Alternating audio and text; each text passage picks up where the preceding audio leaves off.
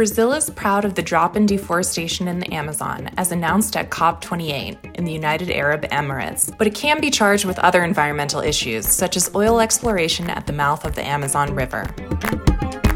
At least 22 criminal factions operate in 178 municipalities in the legal Amazon, according to a new study by the Brazilian Public Security Forum. So far, only three states in the region have created projects to receive resources from the Amazon Fund to fight fires. The region is experiencing historic drought and an increase in fires. These are the highlights of Amazonia in five minutes that the Amazonia Latitude team selected to update you on what happened between November 23rd and 30th in the largest tropical forest on the planet. Between November 30th and December 12th, Dubai, in the United Arab Emirates, will host the 28th United Nations Convention on Climate Change, the COP28. The event brings together leaders from around the world to discuss strategies to combat climate change. Brazil's preparations for the convention revealed that different approaches can be taken by the country at the event. The Minister of the Environment, Marina Silva, told CNN Brazil that, given the reduction in deforestation in the Amazon, she will arrive at the event with her head held high.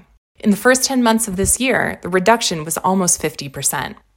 So, Brazil, in this regard, is holding its head high, knowing that our commitment is zero deforestation by 2030. But other themes promise to attract the world's attention to Brazil, such as oil exploration at the mouth of the Amazon River and the increase in fires in the Pantanal and Amazon. This week, the Amazonia Legal Consortium also announced that it will take at least eight governors to the conference in Dubai.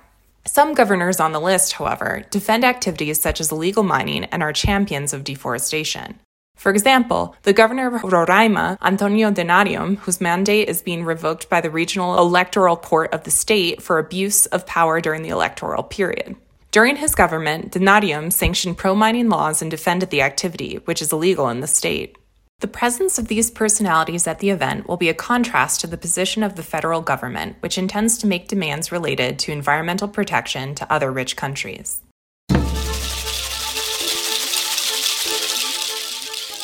On Thursday, the 30th, the Brazilian Public Security Forum released the study Cartographies of Violence in the Amazon. The publication brings new data on homicides, organized crime, drug trafficking, and violence against indigenous peoples. According to the study, violence is already greater in the nine states of the legal Amazon than in the rest of the country. The rate of violent deaths was 45% higher than the national average, and the rate of femicides was 30.8%. There were more than 9,000 homicides in 2022. The most violent state was Amapá, with a rate of 50.6 deaths per 100,000 inhabitants. The rate of violent deaths among indigenous people was also 26% higher than in other municipalities in the country. There are 13.1 violent deaths for every 100,000 indigenous people in the region. The study also revealed that at least 22 Brazilian and foreign criminal factions operate in 178 municipalities in the legal Amazon, and that cocaine seizures have tripled in four years. Mining and illegal logging have also increased.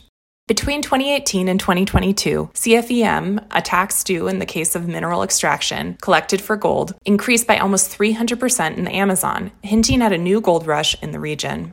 According to the Brazilian Public Security Forum, the results of the study are fundamental for understanding illicit dynamics in the Amazon.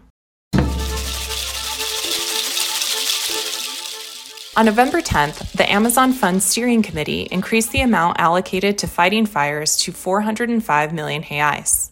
The Amazon Fund is managed by the National Bank for Economic and Social Development, BNDES.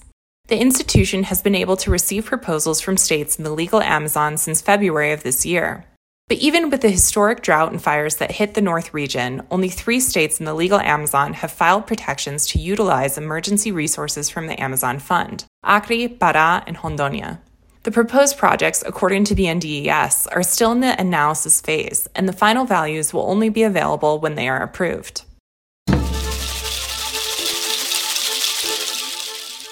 President of the Parliamentary Commission of Inquiry into Non Governmental Organizations, the CPI of NGOs, tried to license gold exploration in the Amazon.